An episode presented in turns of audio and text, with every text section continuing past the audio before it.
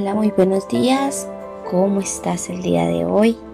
Bienvenidas a nuestro devocional para damas. Qué bueno poder encontrarnos una vez más en esta mañana y, y con esta bienvenida quiero invitarte a que a que te dispongas a que Dios, nuestro Padre que está en los cielos, nos puede hablar de una manera sobrenatural. El título de la meditación del día de hoy es ¿Qué pedirías? Y encontramos nuestro texto bíblico en Primera de Reyes 3:10. Y agradó delante del Señor que Salomón pidiese esto. Amén. ¿Qué responderías si alguien te dice, Pide lo que quieras que yo te lo daré. Yo creo que la mayoría de personas no se detendrían mucho y pedirían dinero eh, para un futuro, para sus hijos. Otras personas pedirían poder. Y,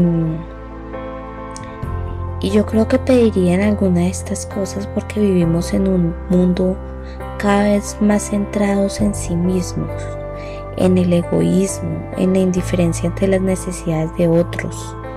Y es algo que encontramos por donde vayamos. Así que sin dudarlo, yo creo que la mayoría pediría riquezas o poder. Cuando el rey David murió, su hijo Salomón heredó un reino muy grande y poderoso y sobre todo numeroso. Y estando en Gabaón, Dios le habló a Salomón y le hizo precisamente esta misma pregunta que yo acabo de hacer. Y el joven rey, es decir, Salomón, él contestó de una forma muy particular que agradó al Señor. Les voy a leer lo que dice en Primera de Reyes, capítulo 3 del versículo del 6 al 9. Salomón contestó, Dios mío, tú amaste mucho a mi padre David y fuiste muy bueno con él, porque él te sirvió fielmente, fue un buen rey y te obedeció en todo. Además permitiste que yo, que soy su hijo, reine ahora en su lugar, pero yo soy muy joven y no sé qué hacer. Ahora tengo que dirigir a tu pueblo que es tan grande y numeroso. Dame sabiduría para que pueda saber lo que está bien y lo que está mal sin tu, ayuda yo no podré gobernarlo. Bueno, miremos algunos aspectos de la respuesta de Salomón. Primero, Salomón pensó antes de responder. Segundo, Salomón recordó la razón por la que Dios había obedecido a su eh, mm, recordó la razón por la que Dios había bendecido a su padre, a su padre David. Él decía que, que había sido muy bueno con David y que había amado mucho a su padre. Ahí lo dice en el versículo que te acabé de, leer. Y tercero, eh, Salomón no pensó en sí mismo, él pensó en otros pero también reconoció una limitación que él tenía. ¿Cuál era esa limitación? Que era muy joven. Él decía que era muy muchacho.